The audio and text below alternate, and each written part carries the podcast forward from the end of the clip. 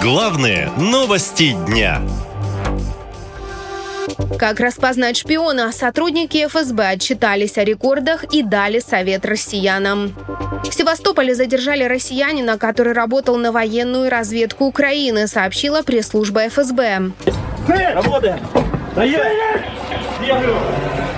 Отмечается, что мужчина, уклоняясь от мобилизации, в прошлом году выехал в одну из стран СНГ. Там россиянина завербовали и дали задание. Он устроился в организацию, которая занималась строительством фортификационных сооружений в Крыму. Собранные об объектах данные он передавал Украине, сообщили спецслужбы. Я уехал из России в э, другую страну, где я познакомился с сотрудником Главного управления разведки Министерства обороны Украины – и был им завербован. Согласился работать, и по его заданию нужно было вернуться в Россию и э, поехать в Крым. В Крыму я устроился на работу копать окопы. Разведал все, сфотографировал э, и отправил ему. Это были окопы на э, севере Крымского полуострова. Шпион уже задержан по статье о госизмене. Ему грозит наказание вплоть до пожизненного лишения свободы. Напомню, буквально на днях сотрудники ФСБ задержали жителя поселка Новоайдар в ЛНР. Он также передавал службе безопасности Украины данные о российских военных.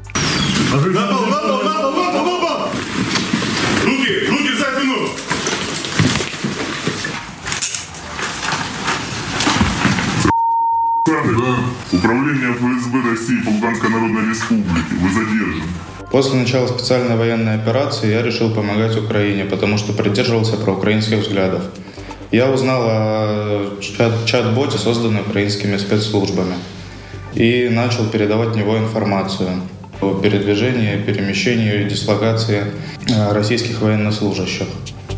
Подобные случаи были в других регионах России, говорят сотрудники ФСБ, и напоминают о массовых поджогах военкоматов, когда за одни только сутки произошло 10 таких случаев в Питере, Казани, Омске, Калуге, Можайске, Подольске, Челябинской, Воронежской, Саратовской областях и на Забайкалье. Например, в Воронежской области с бутылкой зажигательной смеси задержали учительницу истории, рассказывают местные силовики.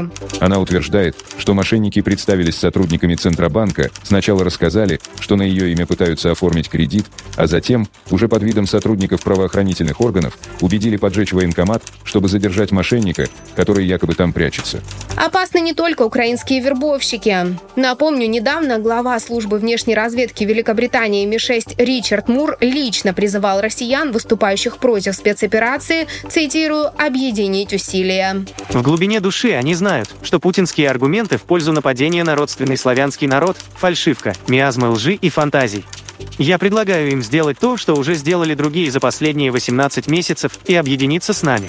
А весной этого года в сети появился видеоролик, который призывает россиян присоединиться уже к американской разведке. Быть героем – это значит выстоять.